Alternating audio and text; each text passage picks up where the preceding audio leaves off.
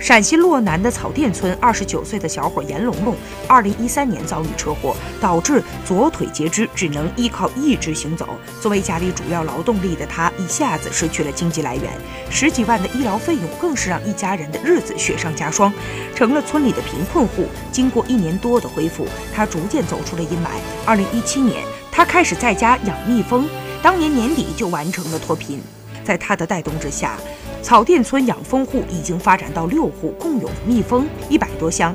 严龙龙正计划联合村上的养蜂户，成立养蜂专业合作社，打造产业品牌，实行线上线下分销模式，让更多的村民实现脱贫的甜蜜梦。